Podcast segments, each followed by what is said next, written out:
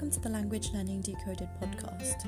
Here you will find all the basics you need to start your journey to confidently speaking French like a native. My name is Safa and I'm your host.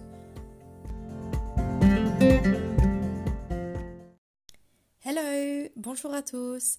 Welcome back to episode 17, numéro 17 of the French Language Learning Decoded podcast. In today's episode, I will teach you seven phrases you need to know to spread good cheer during French holidays. On commence. Let's begin. Mother's Day in French, we say la fête des mères. La fête des mères, Mother's Day. La tradition veut que cette date soit fixée chaque dernier dimanche du mois de mai. What does that mean? In French, Mothering Sunday is traditionally celebrated on the last Sunday of the month of May. In France this year, Mother's Day will be on Sunday, the 30th of May 2021. In England, however, we just celebrated Mother's Day on the 14th of March, which was last Sunday. So, if you wanted to wish your mother a happy Mother's Day in French, then you need to know how to say Happy Mother's Day, right? So, what is it in French? Well, in French, we say Bonne fête des mères. Bonne fête des mères. So, Mother's Day, la fête des mères. To wish Happy Mother's Day, you add bonne. Bonne fête des mères. So instead of la fête des mères, meaning Mother's Day, the Mother's Day, we say bonne, good, fête des mères, um, Mother's Day. The next phrase is for Easter. Okay, so during Easter, we usually get the Easter holidays. Les vacances de Pâques. Les vacances de Pâques. That's the Easter holidays in French. So, to wish someone a happy Easter, you will say Joyeuse Pâques. Joyeuse Pâques. Say it with me. Joyeuse Pâques. For Hanukkah, if you want to say Happy Hanukkah, you would simply say Joyeux Hanukkah or you can say Bonne fête de Hanukkah. Okay, so Joyeux Hanukkah or Bonne fête de Hanukkah. The next one is for Bastille. In French, um, Bastille is also referred to as the 14th of July, okay, or simply le 14 juillet.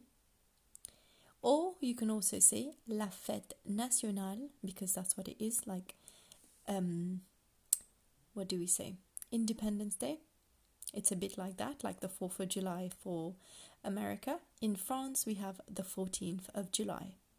Okay, and on Bastille Day, if you want to say Happy Bastille Day, in French, you would simply say Bonne fête. Bonne fête. Okay.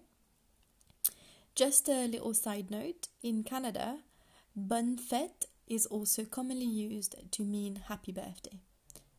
Okay, but it's just it's quite universal. It just means happy holidays. Bonne fête. Next, we have le jour de la Saint-Valentin. That's Valentine's Day. Okay. On Valentine's Day, we would say Happy Valentine's Day, right? So, in French, you want to say Joyeuse Saint-Valentin. Repeat after me. Joyeuse Saint Valentin. So happy Valentine's Day. For Christmas, à Noël, à Noël, on dit joyeux Noël. Joyeux Noël. So, for Christmas, on Christmas, we say Merry Christmas. Joyeux Noël. Joyeux Noël. And finally, le jour du nouvel an, le jour du nouvel an.